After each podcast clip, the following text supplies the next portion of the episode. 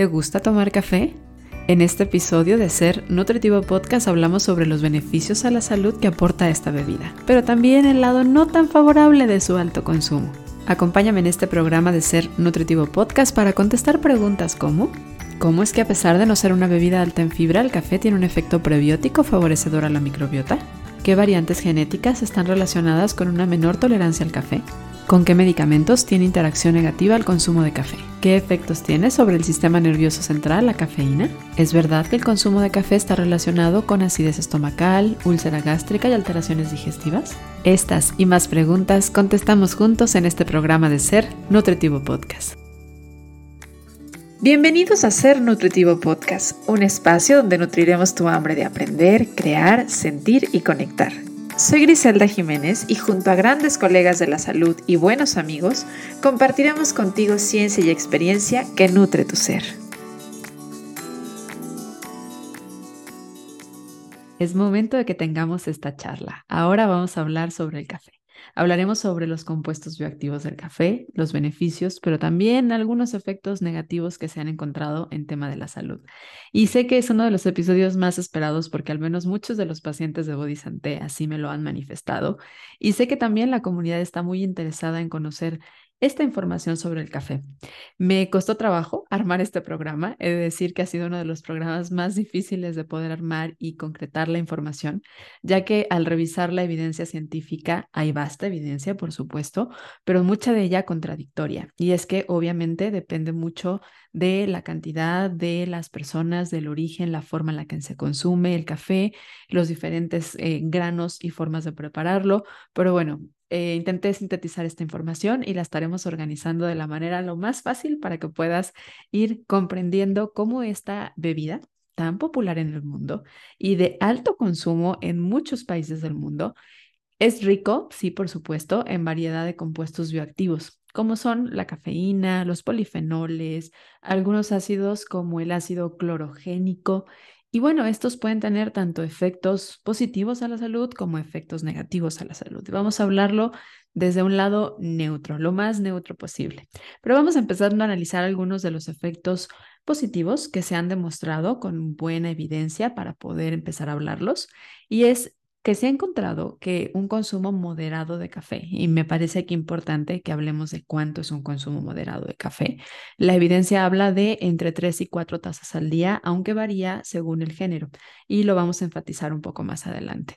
Puede reducir riesgo de desarrollar enfermedades crónicas, como sería el caso de la diabetes tipo 2, enfermedades cardiovasculares, enfermedades neurodegenerativas, como sería el Alzheimer y el Parkinson, pero también tiene em, otros efectos importantes en tema positivo, como sería la atención, la memoria, el aumento de energía, el estado de alerta, gracias principalmente a la presencia de la cafeína, que si bien no es exclusivo de solamente los alimentos y bebidas que contienen café, es uno de los compuestos más presentes en el café y de la forma en la que muchas personas en el mundo consumen mayor cantidad de cafeína.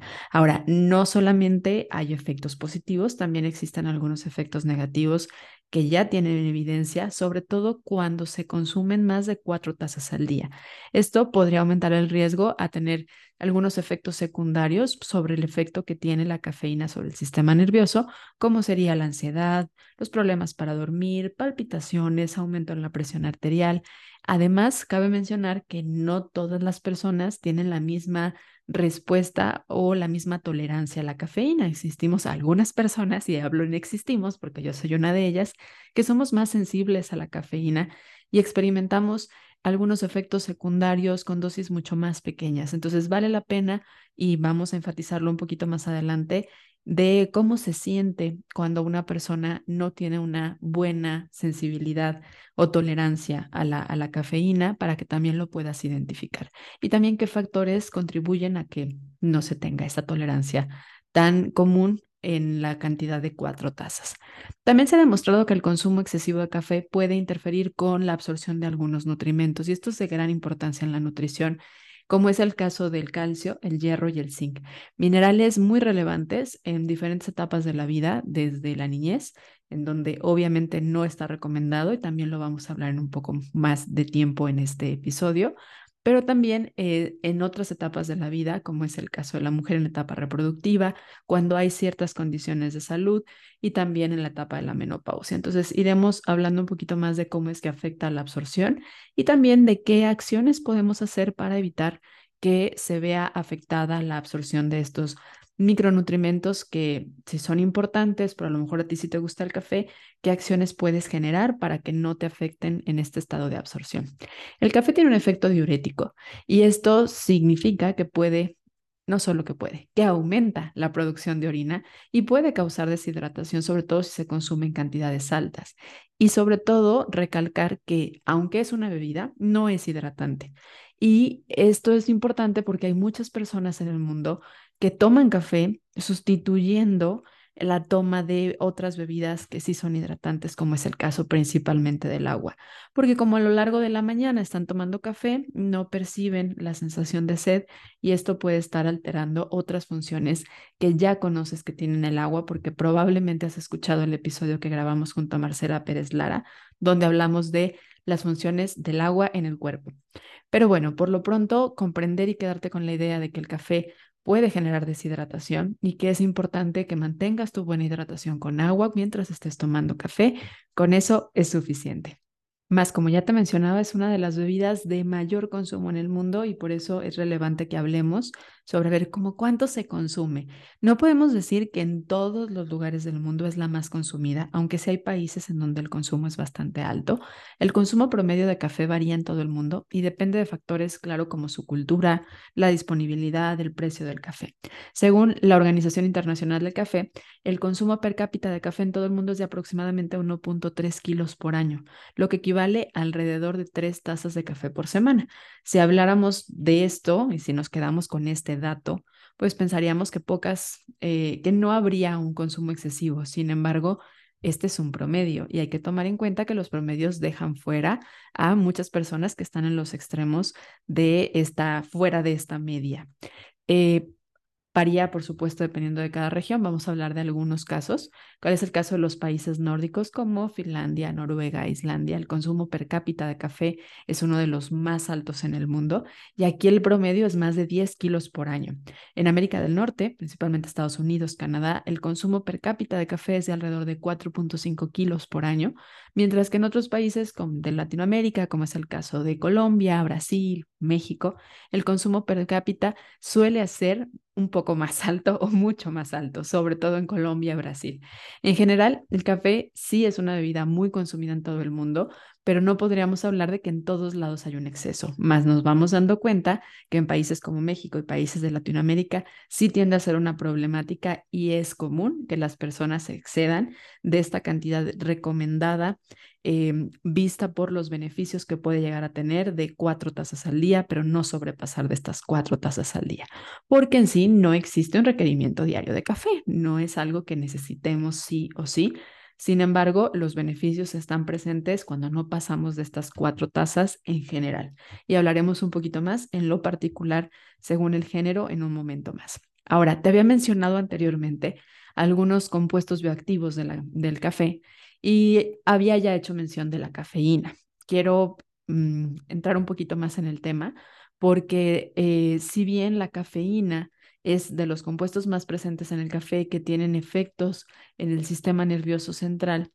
Esto tiene como dos polos, dependiendo de dónde lo veas. No podríamos hablar de que esto no necesariamente es negativo, ya que estimular al sistema nervioso central puede ayudarnos a aumentar el estado de alerta, mejorar la concentración, el rendimiento cognitivo, pero también eh, puede llevar a algunas personas que no tengan buena tolerancia o que ya tengan algunos problemas sobre el sistema nervioso central a efectos negativos. En general, la cafeína es segura para la mayoría de las personas cuando se consume en cantidades moderadas. Y esto, si lo vemos en miligramos al día de cafeína, son 400 miligramos al día de cafeína, lo cual es difícil de repente decir, ah, son tantas tazas porque dependiendo de la preparación del café, sí puede variar del grano, del molido, de la cantidad de agua o líquido que se le ponga, pero si hablamos de un tamaño estándar de tazas de 250 mililitros, hablando de un café tipo americano, estaríamos hablando de cuatro tazas al día. En esto ya estaríamos logrando las, los 400 miligramos al día. Si pasamos de estos es cuando puede dar algunas alteraciones sobre el sistema nervioso, aún en aquellos que tengan buena tolerancia. Aunque amamos el poder que tienen los audios, sabemos que también las expresiones faciales nos ayudan a entender mejor el mensaje. Y es por eso que este episodio y los episodios de Ser Nutritivo Podcast también los encuentras en un formato de video, donde podrás ver la entrevista, conocer a nuestros invitados y sentir como que estamos platicando juntos. ¿Te gustaría verlo? Abre YouTube, busca nuestro canal de Ser Nutritivo Podcast y sé parte de aquellos que escuchan y ven Ser Nutritivo Podcast. Y si bien hablamos de manera general, eh, quienes tendrían que evitar este consumo de café o más de este consumo de café serían, por supuesto, personas sensibles a la cafeína, mujeres embarazadas, mujeres que amamantan, personas con trastornos de ansiedad, trastornos de sueño, con problemas de hipertensión, enfermedades cardiovasculares o enfermedades renales. Pero también hay que saber que existen personas con factores genéticos que pueden alterar la sensibilidad a la cafeína. Existen ciertos factores genéticos que pueden influir en la forma en la que una persona procesa y metaboliza el café, principalmente el compuesto activo del café llamado cafeína, lo que hace que algunas personas sean mucho más sensibles que otras. Uno de estos principales factores genéticos es la presencia de ciertas variantes de un gen llamado CYPIA2, que codifica una enzima hepática que es responsable de metabolizar la cafeína. Algunas variantes en este gen pueden hacer que las personas procesen la cafeína mucho más lento, lo cual puede aumentar la sensibilidad a la cafeína y aumentar el riesgo de los efectos secundarios que hemos mencionado. Algunos de estos efectos de consumir mayor cantidad puede ser ansiedad, nerviosismo, e insomnio, palpitaciones, aumento de la presión arterial y las alteraciones en las absorciones de ciertos nutrimentos. Además, hay otros factores genéticos como son la presencia de unas variantes de otro gen llamado ADORA, por sus, letras iniciales, ADORA2A, que codifica un receptor llamado adenosina. También puede influir en la forma en la que el cuerpo responde a la cafeína y afecta a la sensibilidad individual a la cafeína. Es importante tener en cuenta que la sensibilidad de cada individuo puede ser multifactorial y tiene que verse influenciado también por factores em, como son la edad, el género, el peso, el consumo de, otros, de otras drogas o de otros eh, compuestos como es el alcohol, el tabaco, la ingesta de medicamentos. Entonces, relevante que la persona intente descubrir qué tanto tiene tolerancia a la cafeína y no quedarse con esta idea de ah, cuatro tazas está bien, cuando a lo mejor para alguna persona su tolerancia máxima es una taza de café, para algo, otras es media taza de café y para otras tal vez no podamos tomar ni una taza de café sin que tengamos estos efectos secundarios indeseables de la cafeína. Ahora, existen muchas variantes del café que más allá de lo sensorial, lo culinario, la forma de prepararse, la forma de tomarse, sí se sabe que pueden tener cambios sobre los efectos o beneficios que aportan a la salud. ¿Cuál es el caso de que sí existe diferencia entre el café soluble y el café de grano molido o de grano entero? En términos de composición nutricional, eh, hay efectos también en, este punto, pero también lo hay en cuestión de salud. En general, el café soluble es una forma procesada del café en el que se produce a través de un proceso de leofilización o secado por aspersión que puede convertir el café líquido en café soluble. Probablemente ya lo conoces, lo has visto, es altamente disponible en muchos países, en muchos lugares y a veces también muchísimo más cómodo. Pero en términos de composición nutricional, el café soluble tiende a tener menos compuestos bioactivos, como son los polifenoles, los antioxidantes, en comparación con el café molido o el café de grano. Además, en los procesos de producción del café soluble se pueden eliminar otros compuestos benéficos, como es el caso de los ácidos clorogénicos, que ya te había mencionado, y también la cafeína, lo cual puede afectar de alguna forma los efectos positivos que ya mencioné que tiende a dar el café. Pero cabe resaltar que sí existen algunos estudios que mencionan que aún con estos cambios en esta presencia de compuestos activos, el café soluble sigue teniendo algunos efectos benéficos para la salud, como sería la disminución en el riesgo de enfermedades, de enfermedades crónicas degenerativas, como es el caso de diabetes tipo 2 y de algunas afecciones cardiovasculares. Pero también es importante tomar en cuenta que hoy por hoy, hoy en día, existen muchas variantes que contienen azúcar añadida, que mezclan crema en polvo o leche en polvo eh, lo cual puede agregar no solamente calorías adicionales y con esto reducir los beneficios que se tienen del café, la cafeína y sus compuestos activos, sino que también pueden eh, afectar a la cuestión de micronutrimentos y nutrición en general y temas de salud, claro, según el tipo particularmente de azúcares que traiga y de tipo de, em, si es en polvo, estamos hablando de leche en polvo, que no es leche en polvo, que es grasa, un tipo de grasa que puede no ser muy favorable para la salud. El café tiende a tener, y ya lo había dicho hace un momento, pero no quiero eh, dejarlo pasar o nada más hacer la mención, algunos efectos protectores en el desarrollo de diabetes, pero también, por lo tanto, puede tener un efecto favorecedor en cuestiones de pacientes o personas con factores de riesgo o con diagnóstico de resistencia a la insulina. Vamos a profundizar un poquito más en este punto, ya que sé que es de gran importancia para muchos y que sé que es uno de los temas que más les tiende a llamar la atención cuando hablamos sobre resistencia a la insulina y diabetes para entender cómo es que puede el café tener efectos protectores a estas condiciones metabólicas, tenemos que hablar de tres mecanismos principalmente de acción. Uno de ellos es el mecanismo o el efecto que tiene sobre la glucosa. Algunos compuestos del café, estos compuestos activos que he mencionado como los ácidos clorogénicos y la cafeína, pueden inhibir Em, perdón, pueden influir sobre el mecanismo de la glucosa y mejorar la sensibilidad a la insulina. Estos compuestos pueden reducir la absorción de glucosa en el intestino y aumentar la utilización de la glucosa en las células musculares, lo cual puede generar un efecto de regulación de la glucosa en sangre. Pero también hay otro mecanismo que es el efecto antiinflamatorio. Los compuestos activos del café también tienen algunas propiedades antiinflamatorias que pueden proteger sobre el desarrollo de la diabetes tipo 2. La inflamación crónica sabemos que está relacionada con una mayor resistencia a la insulina y un mayor uso o mayor riesgo a desarrollar eh, diabetes tipo 2. Los polifenoles del café, por su parte, obviamente tienen efectos de propiedades antioxidantes que también se le atribuyen propiedades antiinflamatorias que pueden reducir la inflamación sistémica en el cuerpo, que tiende a darse de manera crónica en aquellas personas que tienen diabetes tipo 2 o resistencia a la insulina. Y también el tercer mecanismo sobre el efecto de la microbiota, en el cual vamos a ampliarnos un poco más, por supuesto, porque es un tema que en lo particular me, me emociona mucho, pero voy a intentar ser clara del efecto que hay ahorita sintetizado a la diabetes tipo 2. El consumo de café también tiene efectos sobre la microbiota intestinal y se ha relacionado con la regulación de la glucosa, con la resistencia a la insulina, porque existen algunos estudios que sugieren que puede ayudar a mejorar o aumentar el crecimiento y la producción de algunas bacterias intestinales que sabemos que pueden ayudar a mejorar la salud metabólica. ¿Cuáles? Vamos a profundizar más en este tema. Lo necesitamos porque si no nos vamos a quedar como, ah, sí, la microbiota, café es bueno para la microbiota.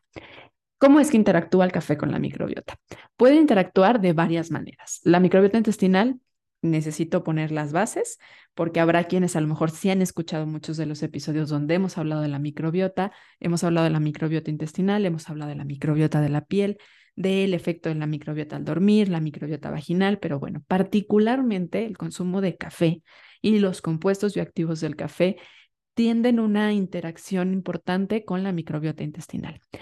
Estos microorganismos son una comunidad viviente que habitan, cohabitan con nosotros en el intestino, que juegan un papel importante en la salud y en el bienestar. Y se sabe que el café tiene un efecto prebiótico, es decir, aunque no tenga fibra, promueve al crecimiento de bacterias intestinales que son benéficas. Los polifenoles del café, que son parte de los compuestos bioactivos que hemos hablado, son antioxidantes y en particular estos pueden actuar como prebiótico y estimular el crecimiento de estas bacterias, como son las bifidobacterias y los lactobacilos.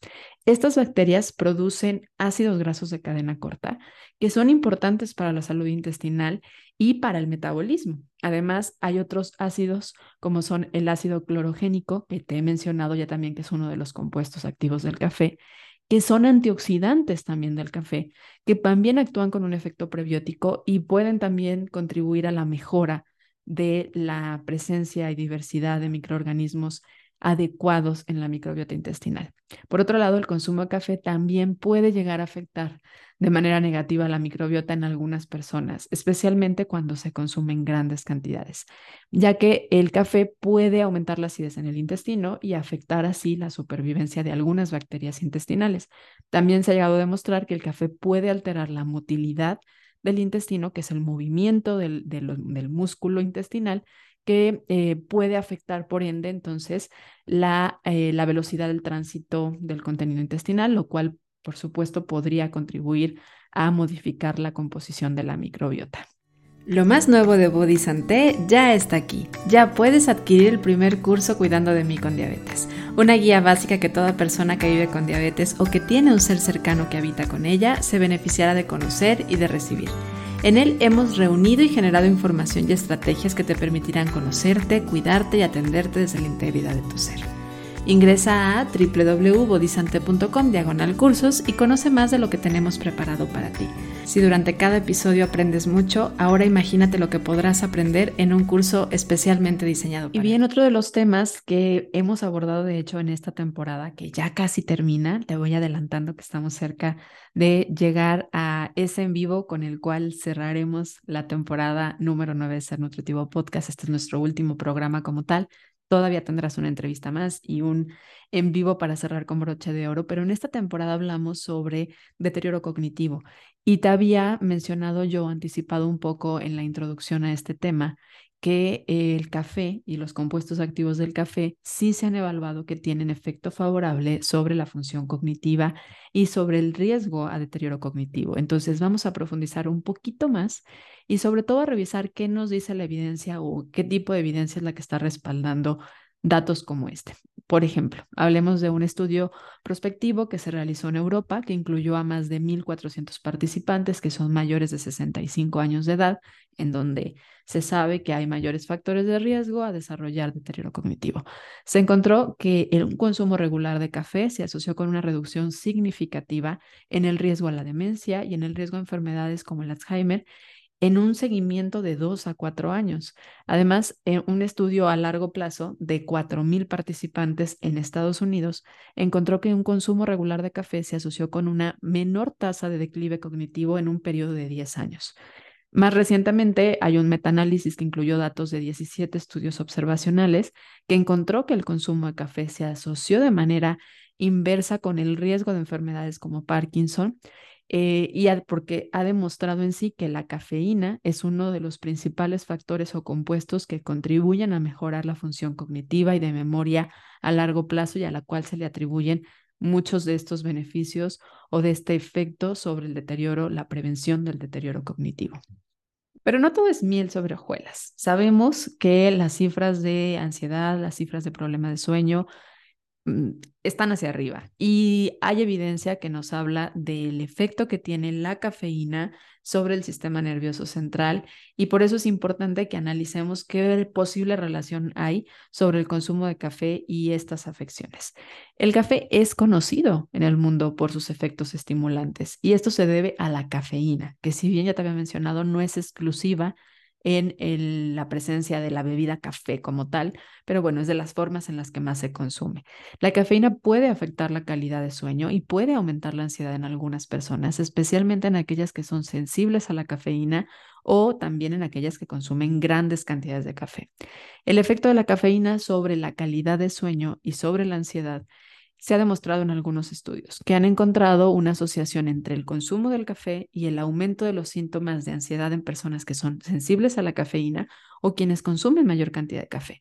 Sin embargo, también hay otros estudios que han encontrado que un consumo moderado de café no aumenta el riesgo a la ansiedad en la población en general.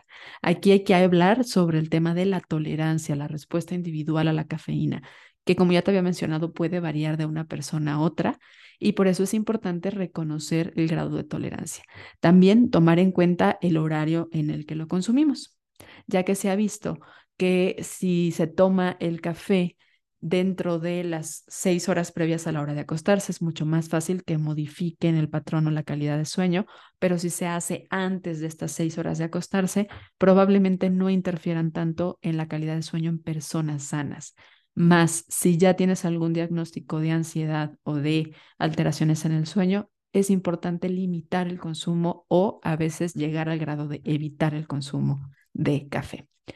Había mencionado también anteriormente el efecto diurético del café y cómo éste puede o podría mm, relacionarse a algunas afecciones. Vamos a profundizar entonces en esto. El efecto diurético del café se, se refiere a la capacidad que tiene el café en sí de aumentar la producción de orina en el cuerpo, lo cual puede llevar a una mayor eliminación de líquidos y por supuesto también de electrolitos. En general, el consumo moderado de café no se consideraría como un problema de salud en personas sanas, ya que el efecto diurético del café no es suficientemente fuerte como para causar una deshidratación significativa. Sin embargo, existen personas con ciertas enfermedades, como sería la hipertensión arterial, el consumo excesivo de, de café en ellas podría tener un efecto negativo en la salud. La hipertensión arterial es una enfermedad que se caracteriza en sí por el aumento de la presión arterial, lo cual pone en riesgo a otras enfermedades cardiovasculares, incluso renales. El consumo excesivo en sí del café podría aumentar temporalmente la presión arterial y también aumentar la deshidratación, lo cual serían riesgos para este tipo de población. En personas sanas tal vez no afectaría siempre y cuando la persona tenga una hidratación adecuada, pero en personas con estas afectaciones sí sería importante limitar o llegar a evitar el consumo de café. El consumo excesivo de café puede aumentar la excreción urinaria de calcio y disminuir así la absorción del calcio en el intestino, lo cual podría aumentar el riesgo a presentar osteoporosis en personas con ingesta insuficiente de calcio. Así que si tú tienes alguna alteración sobre la absorción del calcio o en sí ya algún problema de descalcificación, sí es importante que priorices la absorción del calcio más a la toma de café. En general, se recomienda limitar el consumo de café a cantidades moderadas, que es algo que ya hemos mencionado, sobre todo en aquellas personas que tienen problemas o riesgo a osteoporosis, hipertensión arterial o afectaciones en la función renal. Y también, por supuesto, tomar en cuenta que la recomendación de mantener una sana ingesta de líquidos y electrolitos continúa como la de todas las personas en esta faz de la Tierra. Estar juntos cada jueves en un episodio nuevo es maravilloso. Sin embargo, nos encantaría estar mucho más cerca. ¿Qué tal si a partir de ahora nos encontramos en las redes sociales? Encuentra Ser Nutritivo Podcast dentro de Instagram y en Facebook. Y encuéntrame a mí, la voz de Ser Nutritivo Podcast, como Nutrióloga Gris en Instagram y en Facebook como Body Sante. Nos vemos en las redes.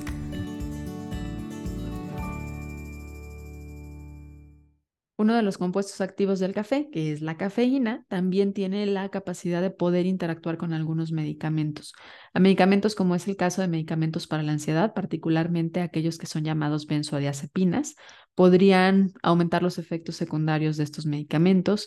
También con medicamentos para el dolor de cabeza pueden llegar a tener interacción, particularmente la ergotamina, que puede interactuar con la cafeína y aumentar el riesgo de los efectos secundarios sabiendo que eh, la cafeína puede aumentar temporalmente la presión arterial, también podría tener alguna repercusión en las personas que están tomando tratamientos para regular la presión arterial, el consumo de café con los medicamentos como tal, eh, sabiendo también que hay algunos estudios que sugieren que el café puede afectar el metabolismo de la glucosa y la insulina, puede interactuar con algunos de los medicamentos para la diabetes, particularmente los hipoglucemiantes, y también con algunos medicamentos para la depresión.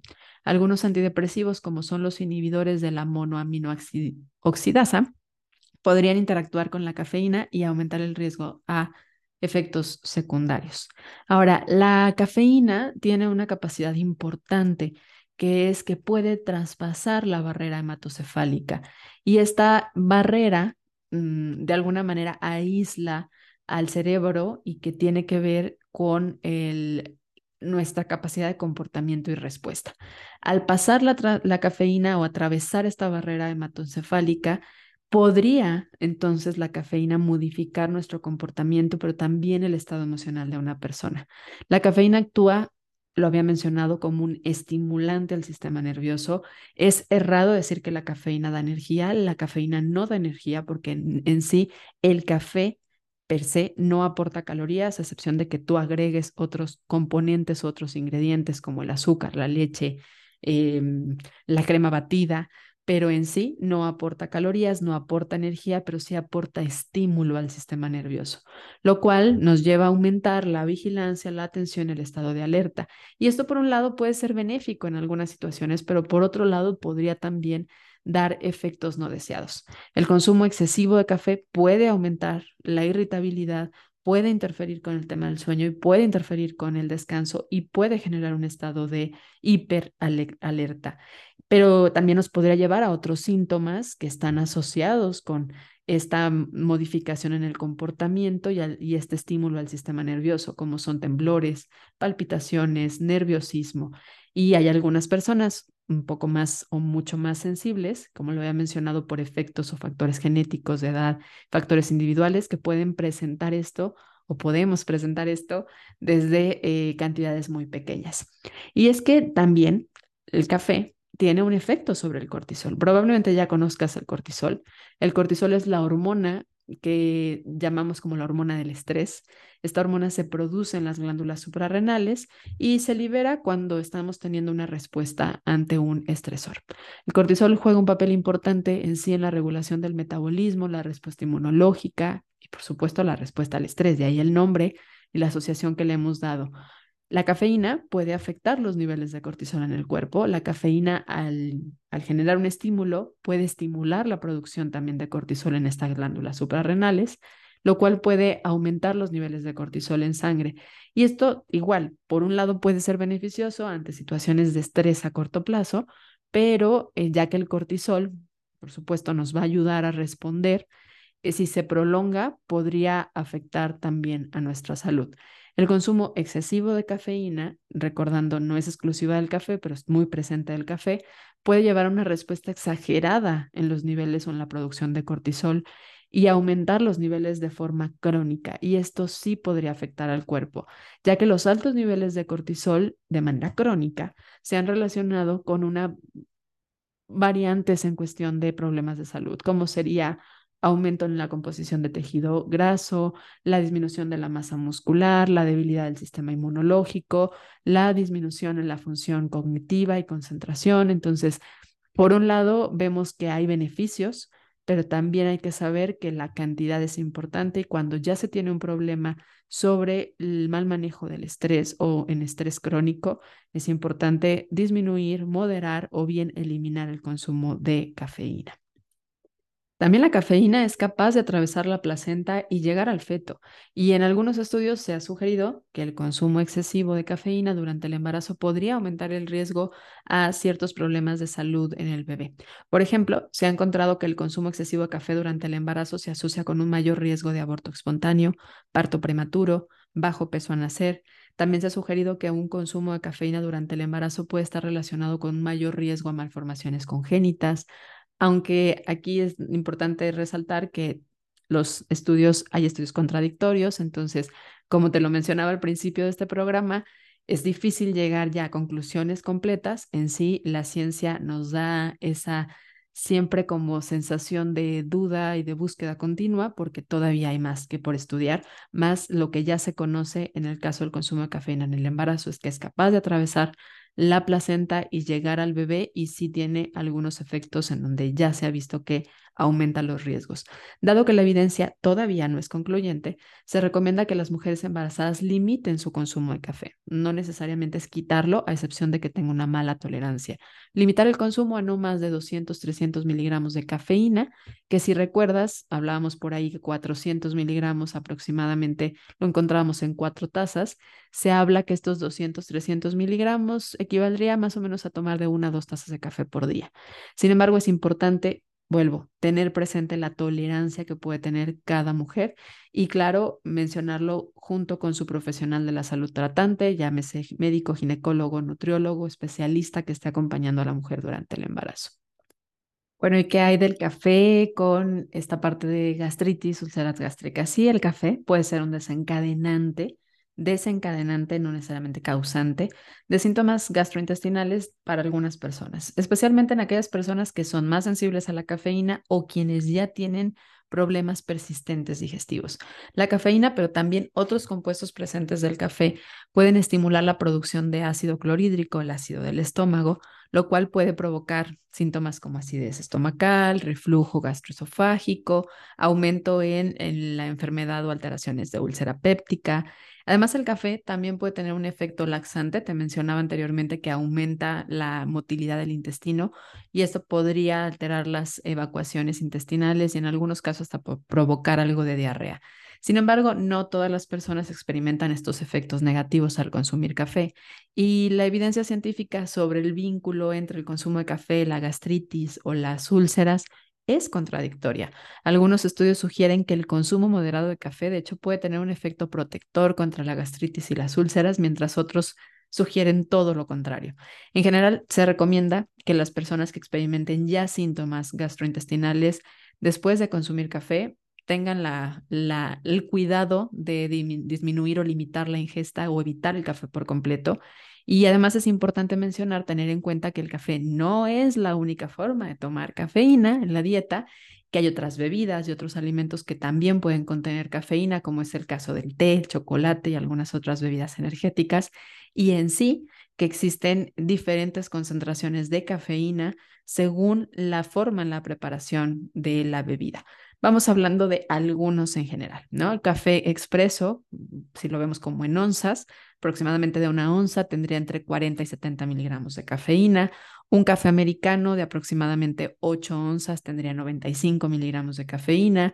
Un café con leche de 8 onzas, entre 63 y 126 miligramos de cafeína. Segura estoy que el equipo de Ser Nutritivo Podcast y Bodisante aprovechará esta información para compartirte de manera gráfica en las redes sociales esto de manera sintetizada, mucho más visual, pero es importante que lo tengas presente.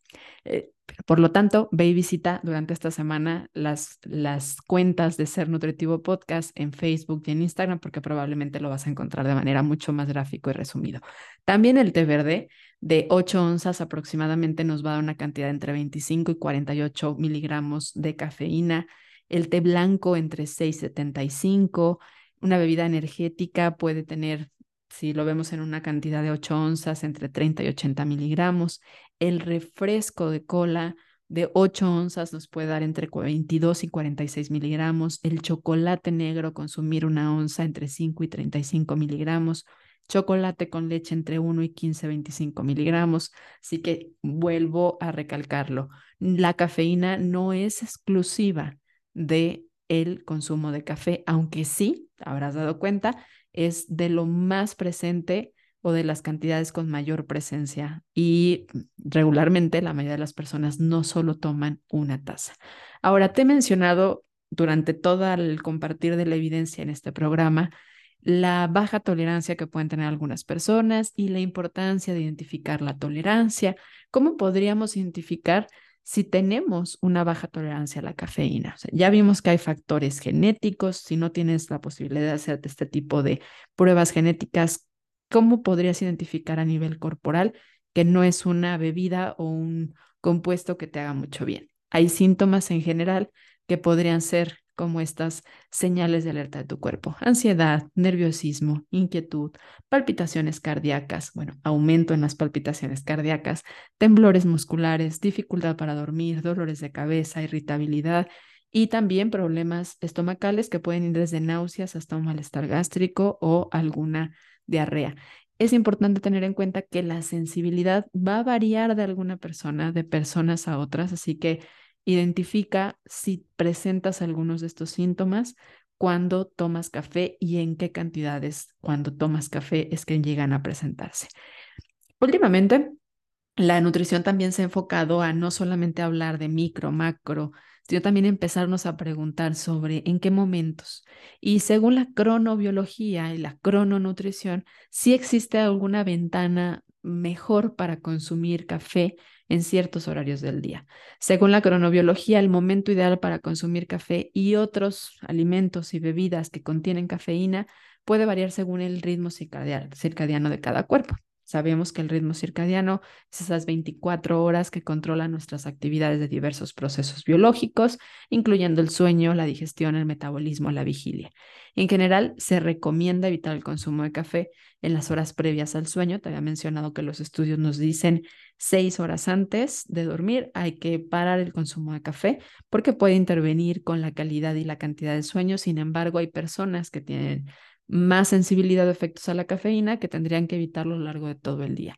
Además, algunos estudios han sugerido que el momento ideal para consumir la cafeína sí puede depender de qué tanto tú tienes mm, esta característica de ser más matutino, más vespertino, aunque hoy por hoy la evidencia cada vez nos habla más de que en realidad nuestra forma natural es que la mayoría de los seres humanos de este planeta sí seríamos matutinos, o sea, nos basamos en la exposición a la luz solar y la baja de luz para poder regularizar nuestro ciclo, nuestro ciclo circadiano. Ahora, también existen alguna evidencia relacionada al manejo del cortisol en el que nos dice que hay que evitar el consumo del café o de bebidas con cafeína o de compuestos o alimentos con cafeína antes de las 7, 8 de la mañana, que es cuando de manera natural sube o se genera un pico de cortisol para evitar que sea la cafeína tomada a partir de la bebida la que haga este pico y que sea nuestro cuerpo el que lo haga de manera natural, que esto podría ayudar a evitar alteraciones sobre las glándulas suprarrenales y el manejo o las afectaciones del estrés. ¿Sabías que detrás de Ser Nutritivo Podcast hay más de 12 años de trabajo en Body Santé? En donde hoy por hoy atendemos de uno a uno a más de 150 pacientes al mes que se encuentran a lo largo del mundo, ya que gracias a la virtualidad hemos podido llegar a países de Latinoamérica, México, Estados Unidos, Canadá y diferentes lugares de Europa. ¿Quieres ser uno de ellos? Ingresa a www.bodysante.com y agenda tu cita. Nos encantará que seas parte de Body Santé el lugar donde fielmente trabajamos en nutrir tu ser. Y ahora que ya conoces un poco más de nuestros orígenes, es momento de volver al episodio. ¿Y qué hay sobre la cafeína y el ejercicio? Sí existen algunos estudios que sugieren que el café puede tener efectos beneficiosos sobre el ejercicio. La cafeína que es uno de los compuestos activos del café, es un estimulante del sistema nervioso central que puede aumentar la resistencia al ejercicio y la capacidad de trabajo y la disminución de la fatiga. Además, el café también puede mejorar la función muscular, aumentando la oxidación de las grasas y mejora la utilización de la, glucosa a través de los músculos. Em, Obviamente aquí hay que tomar en cuenta la dosis y la sensibilidad individual. El consumo excesivo de cafeína puede tener efectos negativos sobre el corazón y el sistema nervioso y esto hay que tomarlo en cuenta a la hora de hacer ejercicio para evitar cualquier riesgo cardiovascular. Por si no quedó claro, creo que esta, esta pregunta o esta inquietud o esta partecita que voy a tocar podría haberse deducido anteriormente, pero el café no hidrata y no podría ser considerado un sustituto del agua natural. Aunque el café tenga agua, no se considera una bebida hidratante o un sustituto de agua natural, porque la presencia de la cafeína tiene efecto diurético, lo que significa que puede aumentar la producción de orina y que esto podría llegar a contribuir a la deshidratación. Te había mencionado anteriormente que un consumo moderado no, no podría llevarte a una deshidratación como tal, pero consumo excesivo con falta de agua, sí. De hecho, la mayoría de la, evidencia recomienda que el agua sea la principal fuente de hidratación para el cuerpo. Se sugiere que eh, saquemos esta formulita que es basándonos en tu peso, multiplícalo por 35 para saber cuál es la cantidad de agua que necesitas tomar al día de agua natural no cuentes el agua que le pones al café ni de otras bebidas. Sin embargo, bueno, y aquí obviamente está esta recomendación genérica de dos litros al día, pero podrías hacerlo mucho más personalizado basándote en esta fórmula. Ahora sí, el café puede ser una opción de una bebida aceptable como parte de, una, de un patrón alimentario que permita incluir variedad, que mejore la microbiota, que dé un efecto prebiótico, que dé antioxidantes, que pueda ayudar a mantenerte en un estado de alerta en ciertos momentos, pero no sustituye al agua. Estamos cerca de llegar al final de este episodio. Gracias por llegar hasta acá. Cuéntanos, ¿te está quedando alguna duda de este tema? Ahora podrás hacérnosla llegar a través de la cajita de preguntas que colocaremos el domingo después del lanzamiento de este episodio. Ahí estaremos contestando a través de las redes sociales, nuestro invitado y yo, las preguntas que nos dejes. Por lo pronto, regresamos al episodio. ¿Qué hay si nos metemos un poquito más a grupos etarios o a género, ¿no? A cuestión de, de, de, género. ¿Por qué no se recomienda el consumo de café en los niños? El consumo de café en los niños no se recomienda debido a que su sistema nervioso central todavía, y en sí su sistema nervioso completo, todavía está en desarrollo y son mucho más sensibles a los efectos estimulantes de la cafeína. Además que tienen menor tolerancia a la cafeína y pueden experimentar síntomas ya anteriormente mencionados como efectos secundarios de esto, nerviosismo, inquietud, problemas para dormir, desde dosis seguras seguras para los adultos, pero no seguras para los niños. Además, la cafeína, ya te había hablado anteriormente, que puede llegar a alterar la absorción de algunos nutrimentos que son esenciales, sobre todo en una etapa de crecimiento, cuál es el caso del hierro y del calcio. Estos son vitales en la parte de, desarrollo y crecimiento de los niños, por lo que no solamente hay que limitar, de preferencia hay que evitar el consumo de café en niños y en adolescentes. Y sobre las mujeres, Em, se habrán dado cuenta si han escuchado varios de los episodios de Ser Nutritivo Podcast que nos gusta aventurarnos a ver cómo al ser mujeres cíclicas puede haber variaciones en las recomendaciones según nuestra etapa del ciclo y para esto también incluyo esta partecita para hablar que sí hay ciertos estudios que sugieren que eh, las mujeres podemos experimentar una mayor sensibilidad a la cafeína durante la fase lútea, esa segunda mitad del ciclo menstrual previo a nuestro periodo, debido a que la disminución en los niveles de estrógeno en esta fase podrían contribuir a que seamos mucho más susceptibles y tengamos mayor efecto estimulante y efectos secundarios a la cafeína que nos pueden llevar a más irritabilidad, a más problemas para dormir y más ansiedad. De todos modos, en esta parte todavía se sigue necesitando mucha más investigación para confirmar estos hallazgos y entender mejor la relación que hay entre el consumo del café y el ciclo menstrual de la mujer y segura estoy que será un tema muy interesante que la ciencia nos va a regalar para poder hablar más adelante. Había hablado ya anteriormente, pero no quiero dejar al lado este punto porque no lo mencioné en los medicamentos y sí es importante, sobre todo para aquellas personas que son quienes toman la levotiroxina, que, es, em, que son las personas que tienen hipotiroidismo el café cercano a la toma de la levotiroxina sí podría evitar la absorción de este medicamento, porque eh, esta absorción ocurre a nivel intestinal, puede disminuir en sí entonces la eficacia completa del tratamiento en un hipotiroidismo. Se recomienda la levotiroxina tomar en agua al menos 30 minutos antes de consumir alimento o bebidas que contengan cafeína, o sea, no solamente comida, sino que también incluir el café. Sé que esta recomendación regularmente se la da al médico tratante a la persona que requiere la toma de la levotiroxina, pero muchas veces generalizamos como, a ah, no comer, pero no pensamos en estas bebidas que tienen cafeína y que sí pueden interferir sobre la absorción. También se recomienda no solamente eh, no, no consumir eh, la cafeína en este periodo de tiempo, sino también eh, no consumir alimentos o suplementos ricos en calcio o hierro al momento de la toma de la levotiroxina, que bueno, yo creo que haremos más adelante un episodio para hablar sobre esta parte de la interacción de algunos fármacos, nutrimentos, pero por lo pronto, ya que estamos hablando del café, recuerda no tomar tu medicamento para la tiroides, la levotiroxina, no tomarla con café o al menos dejar estos 30 minutos. Para cerrar este tema, hagamos 10 recomendaciones puntuales que por supuesto vendrán de todo lo que hemos platicado. Uno, conoce tus límites. Cada persona tiene una tolerancia diferente a la cafeína. Es importante que la conozcas y que no excedas de este consumo. Dos, moderación. El consumo moderado del café y de la mayoría de todos los alimentos se considera seguro, pero para algunas personas sería importante no excedernos de estas cuatro tazas en general, considerando cuáles son tus límites. Evita el consumo de café antes de dormir. La cafeína puede afectar el sueño. Se recomienda seis horas antes de tu hora de dormir o acostarte, dejar de tomar café o algunos, algunos alimentos o bebidas que contengan cafeína. Bebe agua.